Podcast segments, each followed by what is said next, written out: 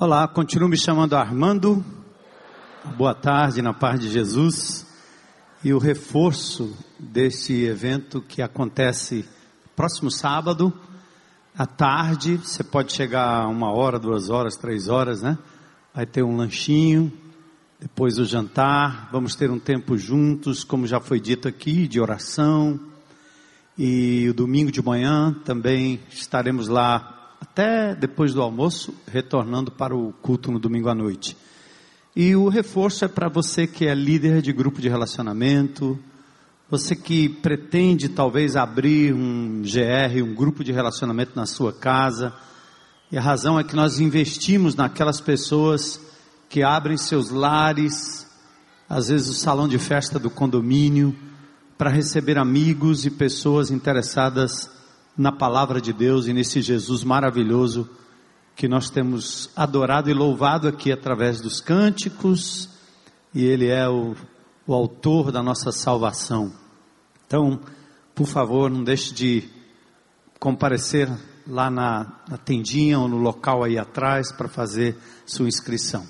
Vamos abrir juntos em Tito, capítulo 2. Bíblias abertas para você me acompanhar é, smartphone ou tablet, se não tiver conectado com mais ninguém, para Deus ter exclusividade, né, na sua agenda nesse momento. E eu convido você a se colocar em pé. Nós vamos ler juntos Tito, capítulo 2.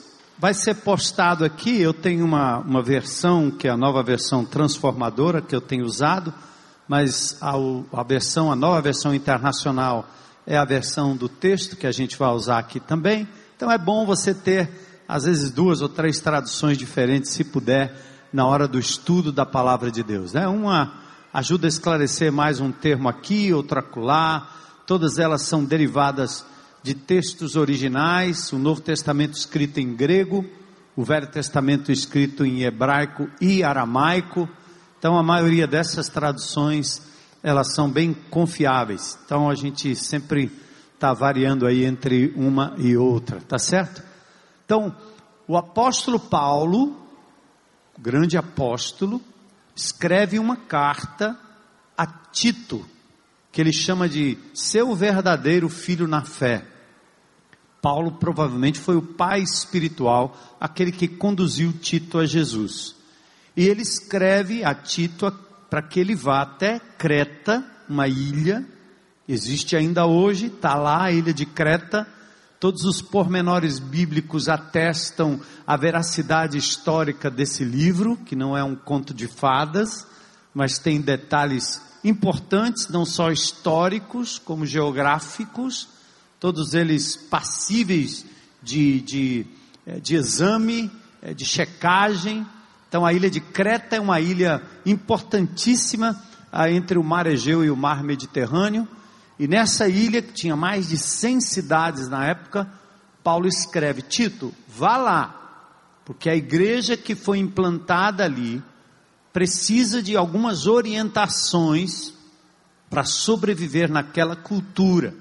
Então ele pede que líderes sejam estabelecidos, foi isso que a gente viu a semana passada, e agora ele parte para falar um pouco uh, do, do povo, do rebanho, da comunidade. E então nós vamos ter esse trecho da palavra de Deus falando exatamente sobre isso. Então ele diz: Você, Tito, porém, fale o que está de acordo com a sã doutrina. Ensine os homens mais velhos a serem sóbrios, dignos de respeito, sensatos e sadios na fé, no amor e na esperança. Semelhantemente, ensine as mulheres mais velhas, mais experientes, a serem reverentes na sua maneira de viver, a não serem caluniadoras, nem escravizadas a muito vinho, mas a serem capazes de ensinar o que é bom. Assim, poderão orientar as mulheres mais jovens a amarem seus maridos e seus filhos, a serem prudentes e puras, estarem, estarem ocupadas em casa e a serem bondosas e sujeitas aos seus próprios maridos, a fim de que a palavra de Deus não seja difamada.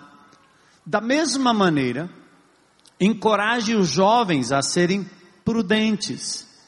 Em tudo, seja você mesmo, Tito, um exemplo para eles, fazendo boas obras. Em seu ensino, mostre integridade e seriedade. Use linguagem sadia, contra a qual nada se possa dizer, para que aqueles que se lhe opõem fiquem envergonhados por não terem nada de mal para dizer a nosso respeito. Ensine os escravos, os servos, a se submeterem em tudo a seus senhores, a procurarem agradá-los, a não serem respondões e a não roubá-los, mas a mostrarem que são inteiramente dignos de confiança, para que assim tornem atraente em tudo o ensino de Deus, nosso Salvador. Vamos orar. Louvado seja o teu nome, Senhor, por tudo que fizemos aqui nesse lugar, hoje à tarde e noite. Cantamos hinos de louvores ao teu nome, com a mente, com o entendimento, com a emoção, o coração. Fomos ministrados por pessoas que se prepararam, Senhor, não só nas suas vozes, mas com seus instrumentos, dando o melhor de si para o Senhor. Te adoramos, Senhor, na medida que ofertamos, contribuímos para a expansão do teu reino aqui na terra. Te adoramos, Senhor, na medida que nós nos encontramos com os irmãos, recepcionamos pessoas que nos visitam, enfim. Esse é um lugar, Senhor, onde o teu povo se reúne e há uma promessa. O Senhor diz que onde dois ou três se reunirem em seu nome, o Senhor estaria no meio deles e nós cremos que o Senhor aqui está. E agora abrimos a tua palavra, Senhor. Pedimos que o Senhor encontre um lugar, um solo fértil no nosso coração e na nossa mente. Eu sei que é impossível que todos compreendam tudo, nem eu mesmo compreendo tudo, Senhor, mas tenho te buscado no Espírito a compreender a tua palavra, a conhecer a verdade, e mais do que tudo isso, a permitir que o Espírito de Deus transforme a minha própria vida. Que assim seja na vida do teu povo hoje à noite. Saiam daqui com algo que possa ser dito, o Senhor falou, que possa também ser uma resposta em obediência daquilo que se vai fazer a respeito. Usa a tua igreja nesse mundo de trevas que seja luz, nesse mundo à deriva que sejamos farol, nesse mundo, Senhor, que não sabe como atravessar o lamaçal, a enchente, que sejamos ponte, ponte para a vida, ponte para a valorização da família. Só será possível tudo isso na pessoa do Senhor Jesus Cristo, a quem nós oramos, em nome de quem nós pedimos todas essas coisas. Amém. Amém. Podem sentar. Glória a Deus.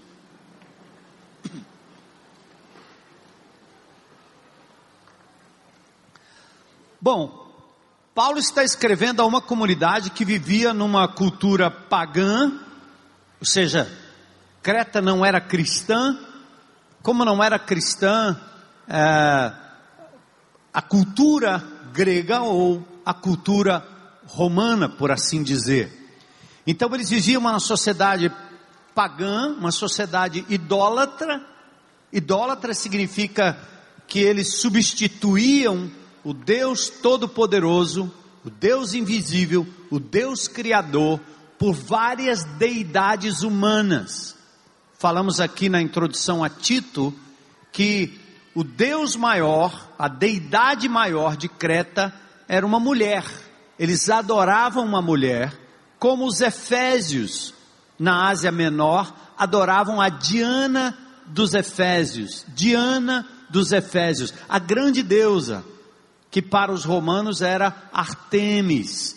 Então, Creta tinha uma deidade, eles nem tinham templos, centrais, por exemplo, como você encontra em outras regiões da Grécia, mas a adoração a essa deusa grega acontecia em vários locais, vários pontos de adoração.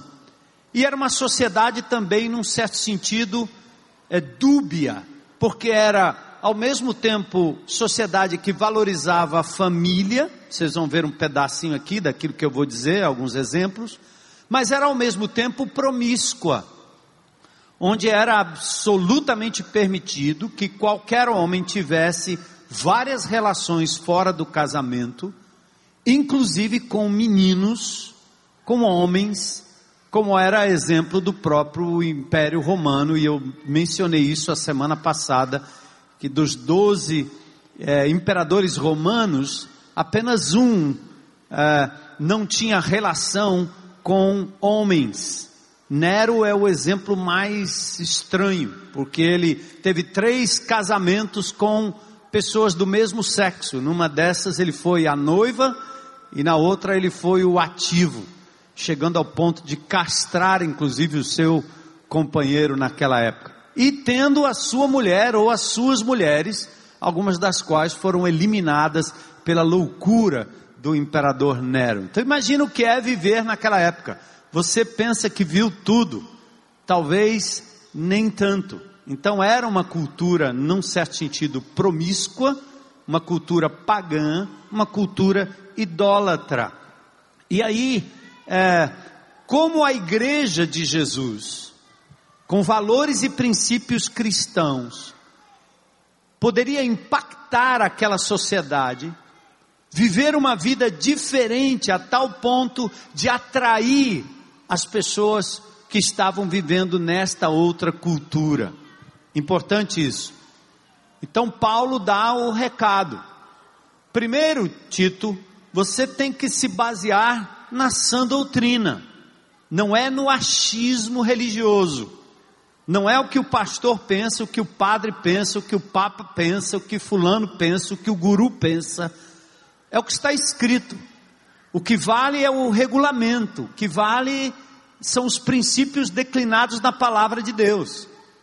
Então, o povo brasileiro que se diz cristão, mas não tem contato com a Bíblia, claro que passa ao largo de muito daquilo que Jesus ensinou, pregou e exemplificou. Então, Paulo diz: Tito, não tem como ser cristão nesta ilha se vocês não estiverem fundamentados na sã doutrina, no ensino saudável, sã, são. E ainda mais, ele coloca como centro do saber, do fazer, do conhecer, a pessoa do Senhor Jesus Cristo. Nós não podemos fundamentar a nossa fé no que disse o bispo Armando, o Armando bispo, no que disse o apóstolo fulano, Beltrano, já vimos aqui na, na nossa pregação passada, que Paulo tinha que brigar com os falsos apóstolos, que nem tinham credenciais de apóstolo, mas se apresentavam como tal, ensinando às pessoas regras impostas pela tradição judaica, que não tinham nada a ver com aquilo que o Senhor Jesus Cristo ensina ou ensinou. Paulo diz isso em 1 Coríntios 13, 3, 11. Ninguém pode colocar um outro fundamento além do que está posto. É a pessoa, obra e palavra de Jesus. Nem João, nem Tiago, nem Madalena, nem Maria, nem Pedro, nenhum desses amados irmãos em Cristo, agraciados e abençoados, nenhum deles morreu na cruz do Calvário, ressuscitou ao terceiro dia e é capaz de dar a quem nele crê salvação eterna. Todos são personagens maravilhosos na palavra de Deus, admiráveis, exemplos de vida, mas jamais instrumentos de salvação. Então Paulo tinha que dizer a Tito: Cuide, Tito. Olha o verso 1. Você, porém, fale o que está de acordo com a sã doutrina. Ele falou da liderança, lembra? A liderança tinha que ser irrepreensível do ponto de vista da família, e irrepreensível do ponto de vista do ministério. Quero só cuidar aqui e ter o cuidado de dizer a vocês que todas as virtudes bíblicas, elas são um alvo para nós. Algumas são exigidas de pastores e líderes que estão aqui à frente. Não faria sentido eu estar aqui pregando a vocês há mais de 30 e poucos anos, vou para 35 anos no ano que vem, se a minha vida em casa, pela misericórdia e graça de Deus, não refletisse aquilo que eu prego o cuidado com a minha família, o cuidado com a minha esposa, o cuidado com a minha casa, não faria sentido.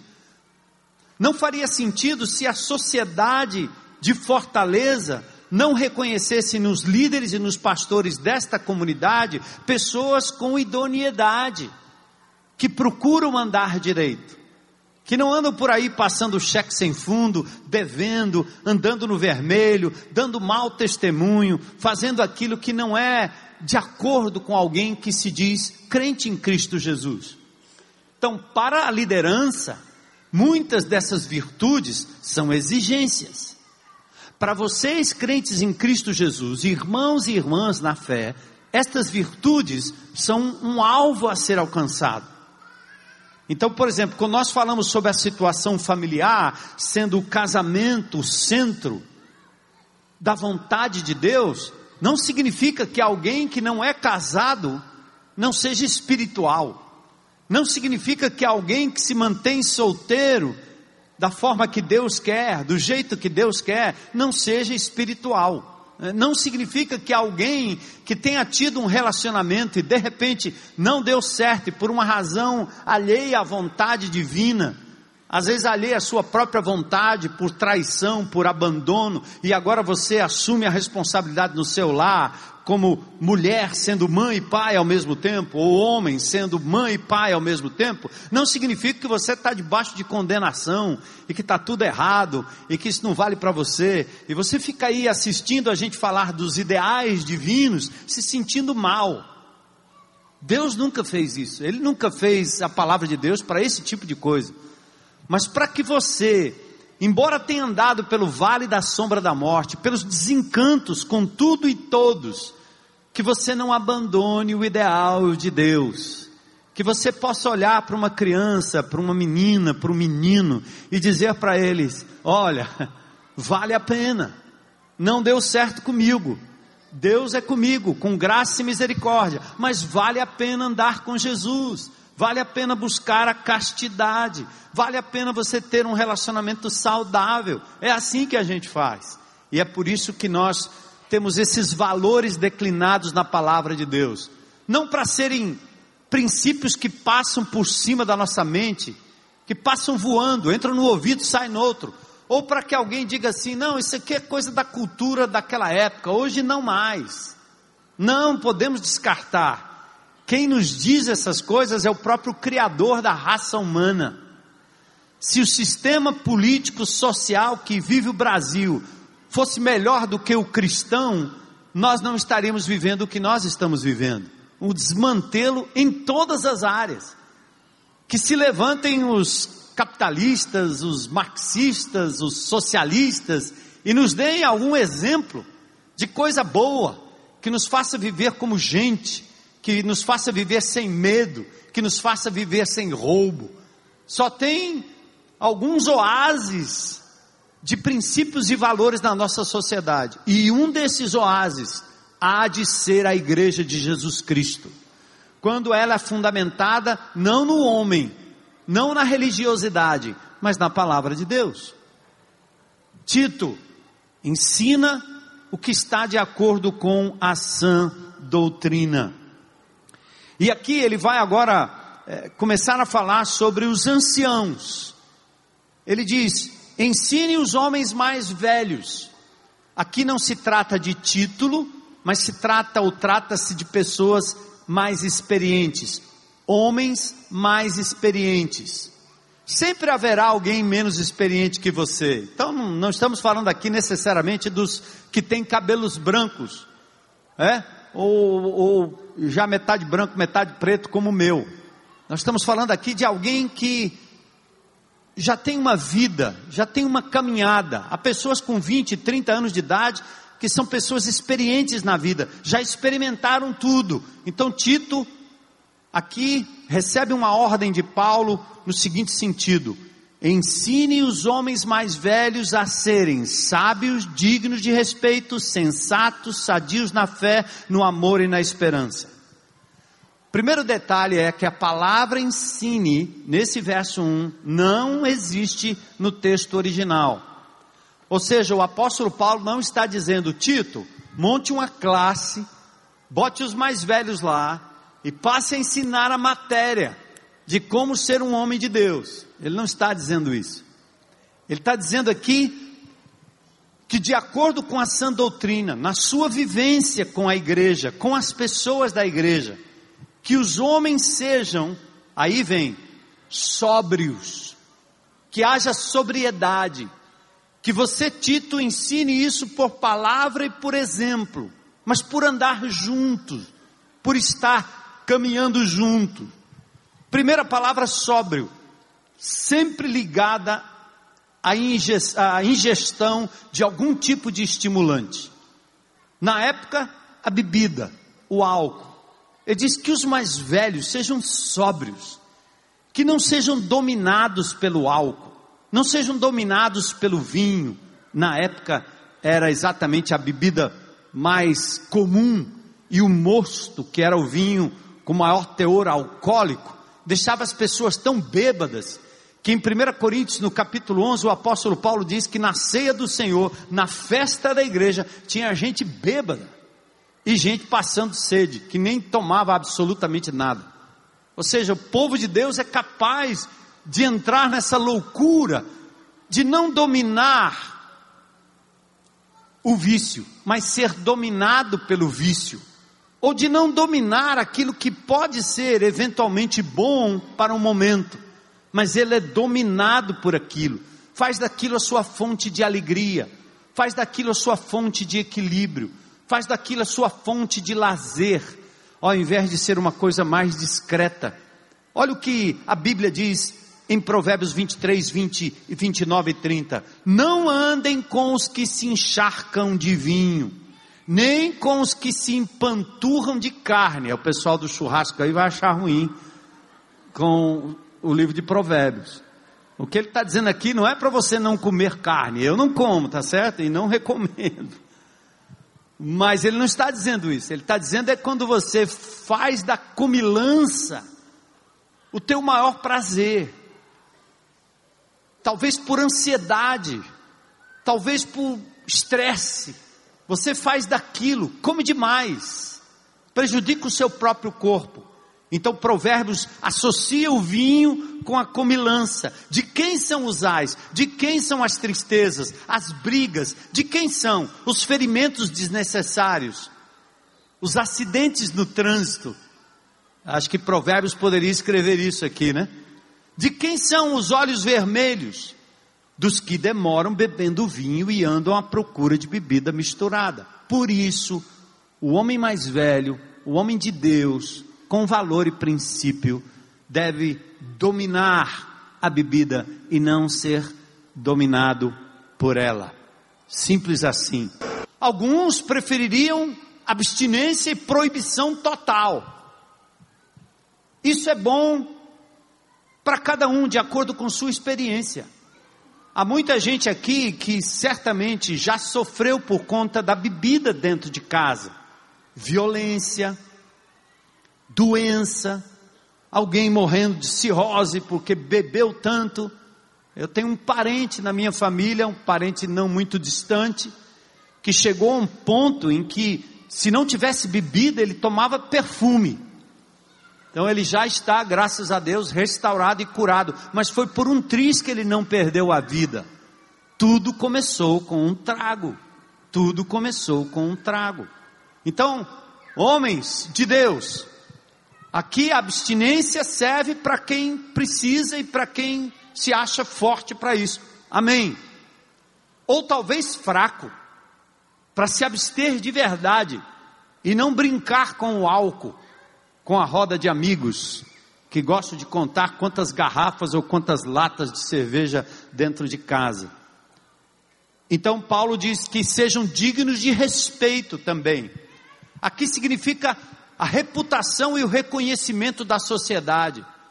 Nós não deveríamos ter esses exemplares de testemunho de pessoas descrentes, às vezes empresários, amigos que não são evangélicos, que me dizem, pastor, se for crente eu não quero, trabalhando na minha empresa.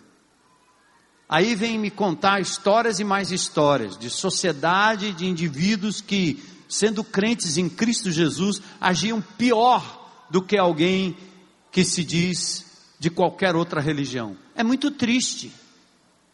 E Paulo está dizendo isso. Que o mundo lá fora respeite você, seu patrão, seu condomínio, seus amigos, que vocês sejam respeitados, sejam também sensatos. A sensatez tem a ver com uma palavra que quer dizer capacidade de autocontrole, capacidade de dizer não para aquilo que te afeta, que te adoece aquilo que vai causar vício.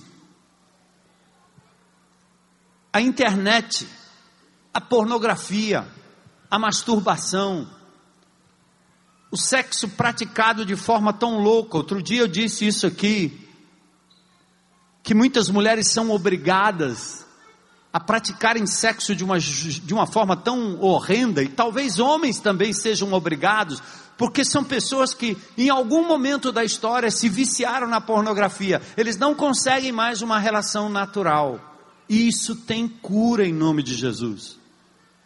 Por isso que esse fruto do Espírito, aqui o apóstolo Paulo está dizendo, homens de Deus, que o Espírito de Deus, que vocês se submetam a Ele para terem autocontrole, isso não vai me dominar. Paulo diz assim: todas as coisas me são lícitas, mas nem todas convêm.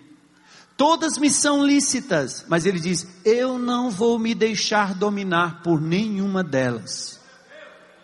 Isso é para o homem de Deus. Percebe na tua vida o que é que te domina. A gente está vendo essa geração de crianças hoje completamente plugadas, conectadas à internet já não brincam mais, já não correm mais, já não querem fazer nada lá fora. Vão para a casa da titia, do primo, do outro, não sei da onde, e a única coisa que fazem lá dentro é de novo conectado no celular. Qual é a razão? Ansiedade, a doença do século. Estão privados de correrem, de brincarem. Estão perdendo o domínio sobre si mesmo. Já imaginaram que geração nós teremos no futuro? Ao invés de usar para o bem, na hora certa, no tempo certo, com equilíbrio, os adultos também devem ser da mesma forma. E aí ele diz: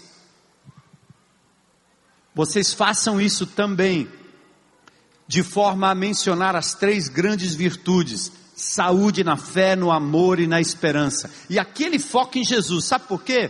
Porque muitas dessas virtudes aí, pessoas que não têm Jesus, pessoas que são até que não têm fé, são pagãs, os ateus, eles também praticam isso, e muitas vezes muito melhor do que nós.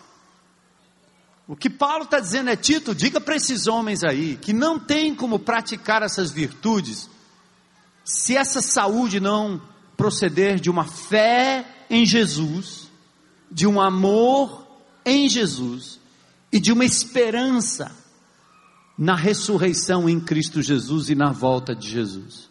Entende, homens? Não adianta. Nós não temos forças. Podemos fazer por princípio, por índole, por medo, mas o que vale na verdade é saúde na fé, no amor e na esperança. E agora nós vamos entrar num outro campo verso 3: Semelhantemente, ensine as mulheres mais experientes, né? Essa versão de chamar mulher mais velha é problemática. Né? Logo vamos ter que fazer uma outra versão. Velha, ninguém quer ser velho. Velho. Né? Não posso achar velha uma, uma, uma jovem que aos 62 anos de idade sai correndo 21 quilômetros por aí. Não pode ser velho, não é não? Uh! Muito linda, não é não? É, meu. Tá em forma, super em forma. Então, mulheres mais experientes, tá certo? Semelhantemente, as presbúteras, mulheres mais experientes, elas precisam é, ensinar, ou serem ensinadas a serem, primeiro, reverentes na sua maneira de viver, alguém ligado ao sagrado. Por que, que ele está dizendo isso? Como as mulheres tinham muita abertura na sociedade cretense, provavelmente Paulo agora faz uma ligação da mulher com o sagrado, porque a ligação das mulheres com o sagrado era uma ligação idólatra, porque idolatravam, idolatravam deuses de pau, de pedra, não eram deuses, não era Deus, eram deuses criados pela mente humana.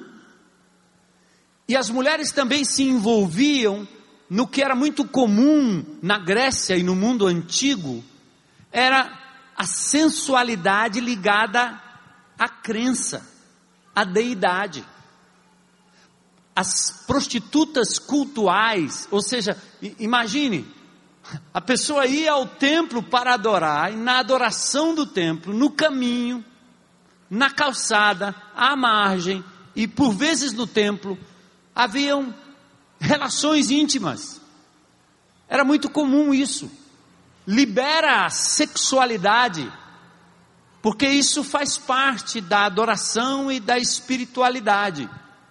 E Paulo aqui está chamando a atenção, Tito, diga para as nossas mulheres, as mulheres que estão andando com Jesus, a que elas se consagrem, a que se coloquem diante do sagrado Criador e que não se permitam serem usadas publicamente como as prostitutas cultuais o são.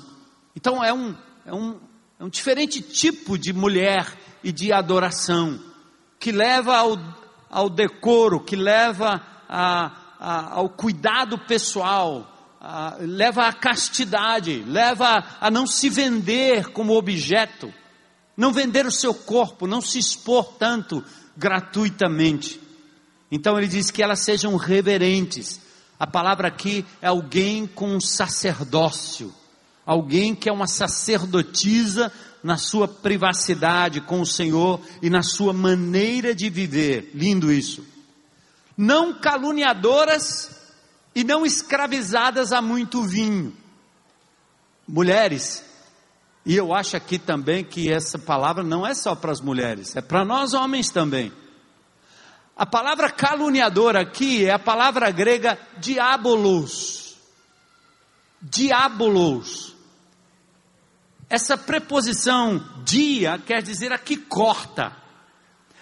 A caluniadora ou o caluniador, por inferência, porque nós também o somos, são aquelas pessoas que gostam de falar da vida do outro, mas cortando, quebrando,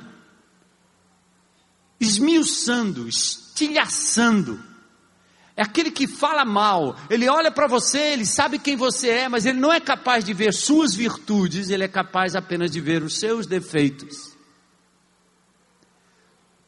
Jesus disse, Pedro, Lucas capítulo 22, Satanás quis cirandar você. Eu já usei essa figura aqui para vocês. O que é isso? A ideia lá era a seguinte: pega você, sua vida, sua caminhada, certo? E o diabo diz que ele põe você na peneira. E ele sacode a peneira, cai o que é bom, fica o que não presta. E é isso que ele mostra para os outros. Paulo associa que a caluniadora aquela mulher que não tem lugar certo nem parada certa. E principalmente sobre o efeito do vinho, a onda era falar mal dos outros. É, é a chamada fofoqueira. Paulo diz: não, não, mulheres, não façam isso. Fofoca gospel, churrasco de pastor, não vale. Estou brincando. churrasco de quem quer que seja, triturar a outra pessoa, diminuir a outra pessoa. Isso é um truque que nós temos como seres humanos. Você comete um erro, mas logo vai atacar o outro. O problema é o pastor, o problema é a igreja, o problema é o irmão, o problema é o GR, o problema é o marido, o problema é o vizinho, o problema é o patrão, o problema é o governo. É, todo mundo é problema, menos o indivíduo. Porque nós estamos acostumados com esta calúnia. Paulo expõe essa fragilidade e diz: não, não, mulheres, não, não façam isso. Se eu citei hoje pela manhã um exemplo da dona Palmira, minha sogra, que viveu aqui entre a gente durante muitos anos, né? A minha sogra viveu 37 anos com um homem que era um carrasco, meu sogro era um carrasco. Quando eu entrei na casa da Heloísa para namorar, eu tive que entrar fardado com a farda do exército, porque o outro cara que entrou lá levou um tiro. Não pegou, mas ele deu para assustar. Ele se aborreceu com o cara, pô, sai daqui. E quando eu entrei lá, me mostraram a marca na parede. Eu disse: misericórdia. Que? Aí eu botei minha farda do exército e disse: esse cara não é louco. Ele é oficial de justiça, delegado, andava armado. Ele não vai atirar no, no, no pavilhão do exército. Eu me safei. E foi legal, lembra que eu já contei para vocês, né? Quando ele entrou na sala, estava com a minha boina lá do lado. Quando ele entrou, cuidei logo de botar a boina para ele não me dar um tapa na cabeça. Ele olhou e disse: Meu filho, meu sonho era ser um general do exército. Eu me levantei e bati continência na hora. Ufa! Ô bicho brabo! Trinta e poucos anos aquela mulher de oração, levou as meninas na igreja, levava o nome de prostituta para baixo. Em todos esses anos que nós convivemos juntos, nunca ouvi a dona Palmira falar mal do seu marido. Nunca. Mas eu não conheço uma mulher que orava mais do que dona Palmira. Quando a gente dizia, mas ele, mas ele, mas ele, ela dizia: Está entregue a Deus, meu filho, fique tranquilo. Já pensou Dona Palmira preparando o almoço, aquela macarronada, tudo italiano, né? Aquela bagunça, e eu meio, eu, eu, era filho de baiano nordestino, não conhecia aquele negócio, é muita bagunça, muita fala, todo mundo falando. Ele entrava no lugar assim, quando ele via que o negócio não estava do jeito que ele queria, ele puxava a toalha e arrastava tudo. E com meia hora, uma hora, tinha que estar tudo no lugar do jeito que ele queria. E ele virava as costas, daqui a pouco ele entrava de novo dos maiores palavrões. Quando a gente dizia, Dona Palmira, não é possível esse homem, ela dizia, meu filho, fique tranquilo, ele está nas mãos do Senhor. Seu Romeu converteu um ano antes de, ser de, de, de morrer, e essa mulher viveu aqui nessa comunidade como viúva, servindo ao Senhor, orando, abençoando e aconselhando, porque Deus honrou aquela mulher. Então o apóstolo Paulo aqui está dizendo: a essas pessoas de Atenas, aliás, de Creta: não sejam caluniadoras, nem mulheres, nem os homens, mas que sejam capazes de ensinar o que é bom, mestras do bem. Paulo não está falando aqui de ensino formal, não está falando da mulher professora, está falando da mulher que no relacionamento ela é capaz de modelar o bem, fazer o bem, ensinar pessoas a fazerem o bem. Enquanto a cultura increta pelas crenças e práticas dava total liberdade e autoridade à mulher, inclusive como deidade, Paulo não abre mão do princípio divino firmado em Gênesis. Ele coloca a mulher no seu devido lugar. Paulo não discute questões do valor do ser mas discute a funcionalidade, qual função você exerce. E como mulher, dentro do lar, Deus coloca a mulher numa posição de muita proeminência, dona da casa, mas ela se submete, quando Paulo diz isso em Efésios e em Tito, em Colossenses, ela se submete por uma questão hierárquica, por uma questão funcional, não porque ela seja menor ou menos importante. As mulheres, então, aqui recebem esse destaque. E diz ainda que se as mulheres agirem desta forma, elas poderão orientar as mulheres mais jovens, verso 4, a amarem seus maridos e seus filhos, serem prudentes e puras. E diz mais: estarem ocupadas em casa a serem bondosas, sujeitas aos seus próprios maridos, a fim de que a palavra de Deus não seja difamada. Bom, agora nós temos que pausar aqui um pouco, né? Porque nós temos uma dificuldade, um problema em relação à questão do papel da mulher. Muitos de nós né, somos acusados de sermos machistas. E, em grande parte, com razão. Porque o princípio bíblico acaba sendo confundido pela maneira que os homens, inclusive evangélicos, tratam suas esposas. Tem dois princípios aqui que são nevrálgicos, são princípios delicados e que causam às vezes confusão e espanto. Primeiro é o princípio do casamento e do relacionamento e da mulher submissa ao seu marido. Segundo é o princípio da mulher que é dona de casa, o que cuida da casa. Eu quero abrir esses dois princípios. Mas primeiro eu quero ilustrar para vocês uma coisa muito interessante da palavra de Deus. Primeiro eu vou falar do texto e depois tentar ilustrar. Gálatas capítulo 3, versos 26 a 29. Paulo diz assim: atentem aí, mulheres, comigo. Todos vocês são filhos de Deus mediante a fé em Cristo Jesus. Pois os que em Cristo foram batizados, de Cristo se revestiram. Aí ele diz assim, ó: Não há judeu, nem grego, nem escravo, nem livre, nem homem, nem mulher, pois todos são um em Cristo. E se vocês são de Cristo, são descendência de Abraão e herdeiros segundo a promessa. Esse texto trata de um de uma relação que eu diria ela é filosófica. Uma palavrinha estranha chamada a sua ontologia, o seu ser. Trata do seu valor como pessoa. Diante de Deus, nenhum ser humano vale mais do que o outro. Todos são igualmente criaturas de Deus. Eu quero ilustrar na época que eu fui pego lá no exército para jogar bola para o exército. E eu fui servir na companhia Depósito de Subsistência lá perto da Lapa, em São Paulo. E eu, jovenzinho, estudante de eletrônica, né? É, já achava que sabia muita coisa, estudando bastante, tarará. Aí vou para o exército. Chego lá, depois de um tempo, fui tirar meus plantões na guarita.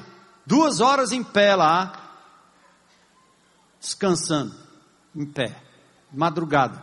Era a época dos terroristas, né? A época das loucuras, né? O Marighella aprontando por um lado, o Lamarca para outro, e os caras falando em terrorista, iam atirar, e aí eu estava lá, na, na guarita.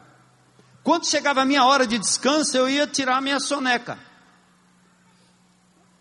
Aí daqui a pouco, eis que aparece um cabo, que estava há 200 anos lá, cabo, cabo, ou cabo, esse cabo mal sabia falar o homem. É verdade, estou dizendo aqui não para diminuí-lo, não, mas para vocês entenderem a relação. Era uma pessoa de índole simples, que estava há muitos anos no exército, cabo. E eu estava dormindo e ele diz: Soldado bispo, levanta. Vai ali, pega aquelas pedras ali, as pedras ali, e, e bota lá. Como é? Três da madrugada. Aí eu vou lá, pego as pedras, boto no canto, tiro meu plantão, vou dormir de novo. Estou dormindo, ele me acorda de novo. Soldado bispo, devolve as pedras do lugar onde você tirou. Caramba, eu mato esse cabo. Lembra do gato? Não, eu queria matar o cabo. Mas foi onde Deus mais me ensinou sobre submissão. Porque naquela função, naquele momento, naquela instituição, aquele homem poderia ser até muito mais simples, muito menos educado do que eu, não importa. Aquele homem tinha autoridade sobre a minha vida. E Deus me ensinou, através daquilo ali, a me submeter, quebrar meu orgulho, minha serviço e ver o quanto eu era de verdade orgulhoso e prepotente. O cabo não era mais importante do que eu, o cabo não era pessoa mais, não era, é como numa empresa. Se a mulher é a líder, a chefe, e ela vai lhe dar ordens, não significa que ela é superior a você, você obedece, amigo, e acabou. Então, quando nós falamos da autoridade no lar, excetuando toda a omissão dos homens, a falta de amor dos homens, a falta de cuidado dos homens. Sinto muito, gente, mas Deus estabeleceu na sociedade, como Ele bolou e pensou, que no lar, filho se submete aos pais. Não é o que nós estamos vendo hoje onde os pais se submetem aos filhos e fazem tudo que o filho quer, tudo que o filho quer, a fim de não se indisporem com os filhos, achando que vão traumatizá-los e jamais os conduzem à disciplina e aquilo que deve ser a vontade dos pais, porque sabe o que é melhor para o filho, para mais tarde sofrerem, porque hoje tem filho que bate no pai. Eu já vi criança pequena dando soco no pai, dando murro no pai, esperneando, exigindo uma coisa, querendo o presente, não a presença dos pais. Mas na hierarquia divina é assim: que as mulheres mais velhas ensinem as mais novas a serem boas donas de casa, submissas aos seus maridos. Pronto. 1 Pedro capítulo 3 diz ainda assim: se o seu marido é descrente, você vai ganhá-lo não com palavras, porque não é dado à mulher pregar para o seu marido, mas será o contrário. Do mesmo modo, mulheres, sujeitem-se aos seus maridos a fim de que, se algum deles não obedecem à palavra, estão comigo? Sejam ganhos como? O que eu mais ouço é a mulher dizendo: ah, pastor, você não sabe, meu marido, ele é um descrente, e eu já preguei para ele, e eu ponho um versículo na testa dele, na cara dele, comprei uma Bíblia, botei nele, na frente do carro dele. Para com isso, mulher. Deus não mandou você fazer isso. Ah, mas é sem palavra. mulher, mulher tem um jeito para tudo, não é não? Não, não pode falar, então deixa comigo. Manda o WhatsApp. Facebook. Bota uma, um banner na frente do cara todo tempo. Não, não, não, não, não. Lembra do quarto de guerra? Lembra do quarto de guerra, mulheres? Lembra? A palavra de Deus diz lá no texto, volta lá, do, observando, ah, do mesmo modo, mulheres sujeito, ele vai ser ganho como? Observando a conduta honesta e respeitosa. Você precisa acreditar no poder de Deus. Se aconteceu de você entregar sua vida a Jesus e seu marido não obedece à fé, não conhece a fé, não entende, não quer, submeta-se. Não apurrinhe ele com palavras, porque Deus não quer isso. Seja mulher, como você sempre foi. Você não casou com ele para vir para a igreja, você casou com ele para ser mulher, esposa, pronto. Então, são valores e princípios que podem parecer estranhos à sociedade pós-moderna, mas é o que a palavra de Deus diz, capazes de ensinar o que é bom. Então vamos aqui, sujeitas aos seus próprios maridos. E agora, outra coisa importante aqui, amem seus maridos e agora diz o texto que elas também devem ser boas donas de casa. Hum. E aí? Como é isso? O texto aqui, inclusive, já deu uma modificada, né?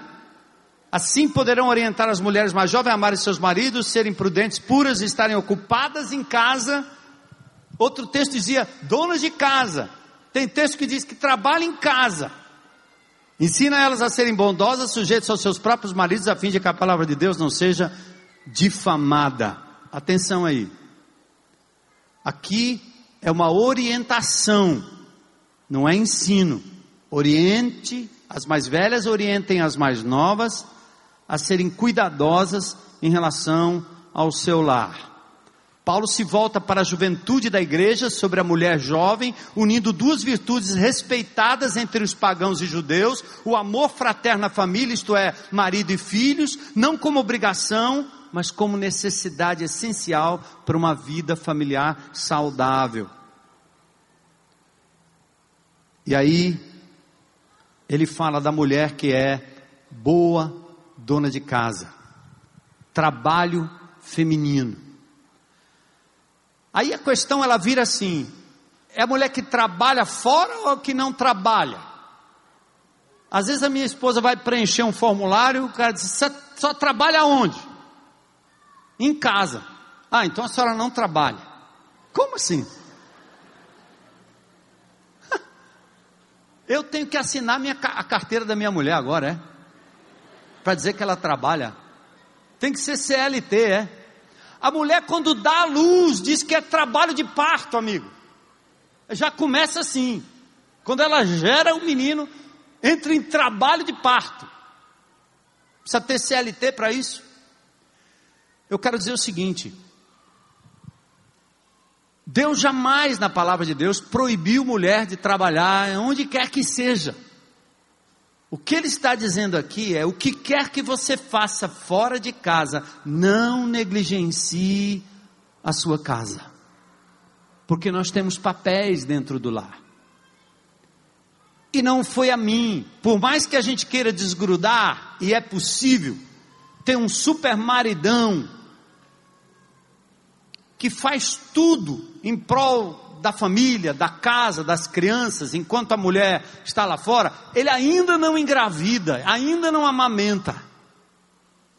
Então me parece que a biologia naturalmente dá à mulher um papel importante. É tanto que a própria CLT hoje já diz que a licença maternidade pode ser de seis meses.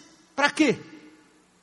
Porque é importante para a criança, para esse ser humaninho que foi colocado no mundo o papel da mamãe e o papel do papai. O que Paulo está dizendo aqui, aliás, eu fiz isso pela manhã, vou fazer aqui agora. Minha mulher era uma, uma executiva, trabalhava numa grande empresa em São Paulo, e na época que eu me casei, eu era empresário. Eu tinha uma loja chamada Hobby, depois foi comprada pela Ford do Brasil, e eu fui para fora do país estudar, depois que vendi tudo para me entregar ao ministério. Mas na época que eu trabalhava, não tinha necessidade do salário da minha esposa, não ia acrescentar lá muita coisa para aquilo que eu já tinha possibilidade. Então eu disse: olha, se você quiser continuar trabalhando, tudo bem, mas se você não quiser, vem para casa que fica tudo beleza, né? Aí ela veio para casa e disse: não, que ela andava com aquela marmitinha todo dia, porque o paulista, mesmo executivo, ele anda de marmita. Ele pega o ônibus, pega o metrô, sai de madrugada, anda de carro lá quem não tem juízo, porque tem que andar de carro duas, três horas até chegar no trabalho. Então, naquele momento, ela preferiu aquilo. Tinha o carro dela, tinha o trocadinho para fazer o que queria, né? Aquele negócio do salão de beleza, aquela história toda, né? Então tinha aquilo ali, servia no ministério, ajudava pessoas, fazia tanta coisa em casa e fora de casa, sem a preocupação em ser a provedora do lar. Isso foi bom e até hoje permanece. Então, deixe-me perguntar: quantas mulheres aqui são exclusivamente trabalhadoras do lar? Fiquem de pé aí, fiquem de pé aí, por favor.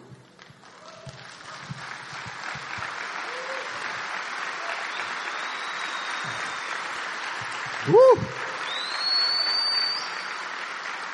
Aleluia! Espécimes raras, não é não? Pronto. Quantos são as mulheres que trabalham fora de casa e trabalham em casa? Oh, antes que. Peraí, peraí, peraí. Antes que vocês se achem diminuídas, muito pelo contrário, há muito peso sobre os ombros de vocês. Aliás, eu quero dizer o seguinte: a mulher ideal de Provérbios, se der tempo a gente vai ler. Pense numa mulher que trabalhava em todo canto. Ela trabalhava em casa, ela trabalhava fora de casa, ela fornecia para os mercadores, ela era representante comercial, ela era corretora de imóveis. Tudo isso em Provérbios 31. Alguém já viu um negócio desse? Agora, tem uma coisa: com tudo que ela fazia lá fora, duas coisas que eu vejo que ela não negligenciava: a sua família, o cuidado com os seus, e as boas obras em prol dos necessitados. Me parece que aquela mulher não ganhava dinheiro para ter status social, mas para fazer o bem, ser mestra do bem. Então, cadê as mulheres que trabalham fora de casa e em casa? Cadê? Fiquem de pé, vamos aplaudir também. Isso. Ufa! Uh! Deus abençoe. Quais são. Aí eu, de manhã eu, eu, eu fui. Eu disse que não precisava ninguém levantar, mas a manifestação foi até maciça, né? Quais são as mulheres que hoje sustentam a casa com os seus proventos financeiros? Pode ser sozinha. É alguém? Vamos ficar em pé aí também. Pense aí. Tem muitos que não querem entregar aí o. Coragem, mulher. Glória a Deus. Mas eu peço a vocês todas, em nome de Jesus, não abram mão do ideal de Deus quando forem instruir as mais novas. Amém, mulheres? Pela graça e misericórdia de Deus, nós temos mulheres privilegiadas que trabalham em casa, outras que trabalham fora de casa também. Então, o trabalho feminino sempre aconteceu dentro e fora de casa. Por isso que o apóstolo Paulo diz: diga às mulheres que não descuidem do lar, tá certo? Outra coisa importante que eu também quero talvez tocar a fim de desfazer o mito é que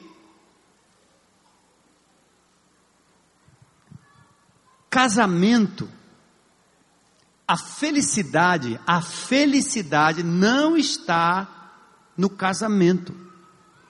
A felicidade está em Cristo. Casamento passa, filho passa, tudo passa, trabalho passa, profissão passa, tudo passa. Jesus não passa. Não entrem num relacionamento, ensinem as filhas, as netinhas, as meninas, a que não entrem no relacionamento para serem felizes. Sabe por quê? Se assim o fizerem, elas criam ídolos no seu próprio coração. Filho pode se tornar um ídolo, marido pode se tornar um ídolo, a mulher se torna um ídolo, o trabalho se torna um ídolo, a profissão se torna um ídolo. Quando você coloca muito peso, muita força, quando aquilo que é aquilo que te domina, o lazer pode ser um, um ídolo. Lembre-se, ninguém pode ocupar o lugar de Deus na sua vida. Ele é a sua fonte maior de felicidade. É por isso que tem tanta gente doente, tanta gente vivendo doenças emocionais como nunca vi, nunca vimos. Até crianças adoecidas Qual é a razão? Ansiedade. Ouvi de uma menina dizendo: Ah, eu, eu, tô, eu, tô, eu não sei qual profissão escolho, mas eu, eu tenho que escolher a que rende mais dinheiro, a que dá mais dinheiro. Como assim? Por que a que dá mais dinheiro e não a que lhe dá maior satisfação? Porque nós somos pressionados a cumprirmos um papel que não foi o papel que Deus nos deu. Você tem que acreditar que a sua razão de existir seu significado não está nas coisas que você faz ou nos relacionamentos que você tem. Não são as pessoas que lhe dão valor, não são os títulos que lhe dão o valor que você tem. Volto a dizer, por isso o diferencial dessa comunidade centrada na pessoa do Senhor Jesus Cristo. Para você, mulher, qualquer que seja o seu posicionamento, para você, homem de Deus, qualquer que seja o seu posicionamento, qualquer que seja o seu referencial, eu vou lembrar daquela palavra, daquela frase que eu tenho que ouvir todo dia de manhã. Você é meu filho amado em quem eu tenho prazer. Deus está lhe dizendo isso todo dia, você ouve se quer. Se você prefere ouvir o cântico do amigo, da amiga, do namorado, do parceiro, da amante, da mulher, do marido, do trabalho, do lazer, dos seus alunos, dos seus patrões, que ouçam, ou que os ouçam. Mas em nome de Jesus, ninguém pode lhe dar maior felicidade e satisfação do que a pessoa do Senhor Jesus Cristo.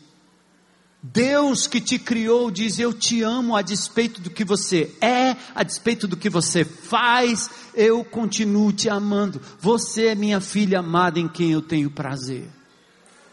Coloca teu foco nisso. Glória a Deus. Então a gente vai concluindo, né? As mulheres experientes, reverentes, não caluniadoras, elas ensinam as mais novas a serem mulheres prudentes, puras, de bom testemunho, bondosas, sujeitas aos seus próprios maridos. E aqui eu volto a dizer, talvez uma palavra também para contrapor a esse ponto. E eu estou falando mais do princípio do que a tecnicidade do texto em si. Qual mulher não sente prazer em se submeter a um homem que ama como Jesus ama a igreja? Qual mulher não tem prazer em se submeter a um homem cujo conceito de autoridade para ele é suprir a necessidade dela? Deus me incumbiu de suprir as necessidades emocionais, físicas e espirituais da minha mulher. O equilíbrio emocional dela tem a ver com como eu vou tratá-la. Se ela não está bem, eu não estou bem. Não que ela seja frágil, fraca, esse é problema dela, ela que se define aí. Mas diante de Deus, eu me sinto mal, porque Ele me incumbiu de cuidar dela. A fonte humana de prazer emocional e de autoafirmação não tem que vir dos amigos dela, dos seus professores, das suas vizinhas. Deve vir primariamente da casa. Sou eu que tenho que dizer: você está linda, você está bem, obrigado. As necessidades emocionais tem que vir de um homem que entende que exercício de autoridade é, não é aquilo que nós estamos vendo no nosso governo. Porque para os governantes, para os déspotas, para os machistas, na concepção mais feia dessa palavra, autoridade é o direito de exigir submissão, obediência e servitude. Na Bíblia não é assim. Jesus diz: quem quiser ser o maior tem que ser servo. E ele foi o exemplo, sendo o maioral, Deus maior, poderoso sobre tudo e todos. Ele veio e serviu e se entregou por amor ao outro. Por que, que nós, maridos crentes, não vamos fazer isso? As necessidades físicas significa que ela pode até ter sua maneira de ganhar o que ela quiser, mas eu me sinto responsável. Até do ponto de vista da intimidade. Sabe o que que Paulo diz? O meu corpo não pertence a mim, pertence a ela. Ele fala da recíproca. Mas significa que a satisfação e o prazer íntimo dessa mulher é minha responsabilidade, não é responsabilidade de nenhum outro. Como não seria para uma mulher nenhuma outra. Mas você, entende? Então, quando se fala em submissão, é submissão a essa autoridade, a esse amor, a esse exercício de autoridade que supre, que cuida. E espiritualmente, mesma coisa. Na nossa casa, quem se levanta para orar, ela ora. Nós oramos juntos, todos os dias. Seja na cama, seja no café, seja onde for. Deus está presente em todas as dimensões da nossa vida. Somos tão pentecostais até na cama. Porque é possível se dar um glória a Deus na hora mais linda da prática do sexo entre casal, ou não?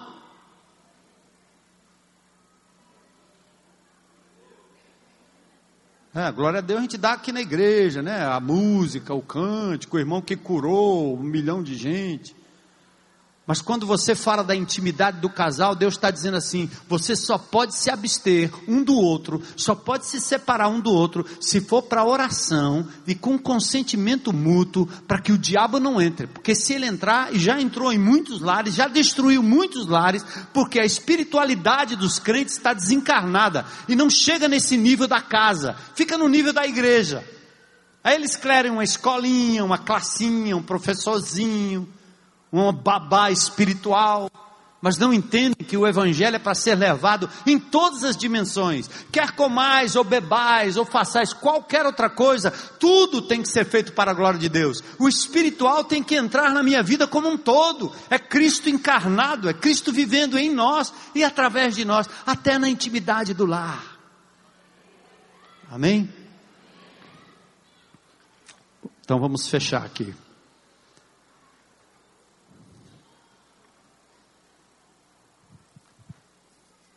Façam isso, para que não haja difamação da palavra de Deus. Eu vou. Achei legal uma música do Chico Buarque, né? Ele diz assim: mirem-se no exemplo daquelas mulheres de Atenas, vivem para os seus maridos, orgulho e raça de Atenas, mas não mire-se nos homens de Atenas, porque talvez com raras exceções eles não dignificavam suas esposas. A eles tudo era permitido. As mulheres, reclusão e fidelidade imposta. É a mesma coisa que nós estamos vivendo nessa sociedade hoje. Cristo tem um modelo diferente. Diferente. Eu quero terminar lendo Provérbios 31, 10 a 31 com vocês e a gente encerra louvando ao Senhor. Está aí no texto? Olha que mulher essa. Presta atenção aí. Uma esposa exemplar, feliz quem a encontrar, é muito mais valiosa que os rubis seu marido tem plena confiança nela e nunca lhe falta coisa alguma. Ela só lhe faz o bem e nunca o mal, todos os dias da sua vida. Escolhe a lã e o linho com prazer, trabalha com as mãos. Com os navios mercantes, ela traz de longe as suas provisões. Ó, oh, negocia negociação. Antes de clarear o dia, ela se levanta, prepara comida com todos os das, de casa e dá tarefas às suas servas. Aham, uhum, é bom ter serva, não é não? Mulher de provérbio era esperta. Minha esposa de vez em quando diz isso aí, dá umas servas aí que eu resolvo bem rápido. ela avalia um campo e a compra, corretora de imóveis. Com o que ganha, planta uma vinha. Entrega-se com vontade ao seu trabalho, seus braços são fortes e vigorosos. Administra bem o seu comércio, lucrativo. Olha aí. E sua lâmpada fica acesa durante a noite. Nas mãos segura o fuso e com os dedos pega a roca. Acolhe os necessitados e faz o quê? Estende as mãos aos pobres. Parece que o lucro dessa mulher tem muito a ver com o benefício aos mais carentes. Não receia neve por seus familiares, pois todos eles vestem agasalhos. Faz cobertas para sua cama, veste-se de linho fino e de púrpura seu marido é respeitado na porta da cidade, onde toma assento entre as autoridades da sua terra. Ela faz vestes de linho e as vende, e fornece cintos aos comerciantes. Reveste-se de força e dignidade, sorri diante do futuro, fala com sabedoria e ensina com amor. Cuida dos negócios de sua casa e não dá lugar à preguiça seus filhos se levantam e a elogiam. Seu marido também a elogia, dizendo: Muitas mulheres são exemplares, mas você a todas supera. A beleza é o que, gente? E a formosura é? Mas a mulher que teme ao Senhor será elogiada. Glória a Deus, né?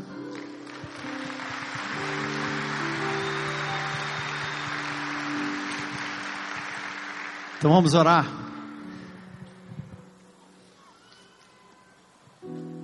Talvez você possa pensar assim: o que é que Deus me falou hoje à noite? E o que eu vou fazer a respeito disso? Homens, quem sabe valorizar mais a sua mulher. Aliás, o apóstolo Paulo disse também que talvez fosse melhor ficar como ele estava sem casar.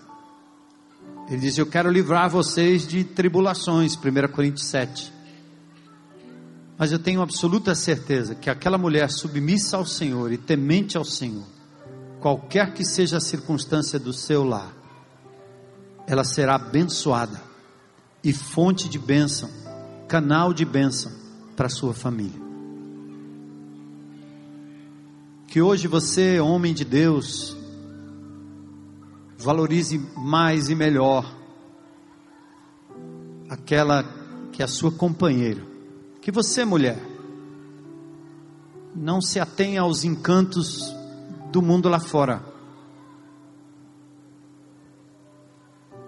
Há um plano, uma subversão para a destruição da família e da dignidade dos seres humanos.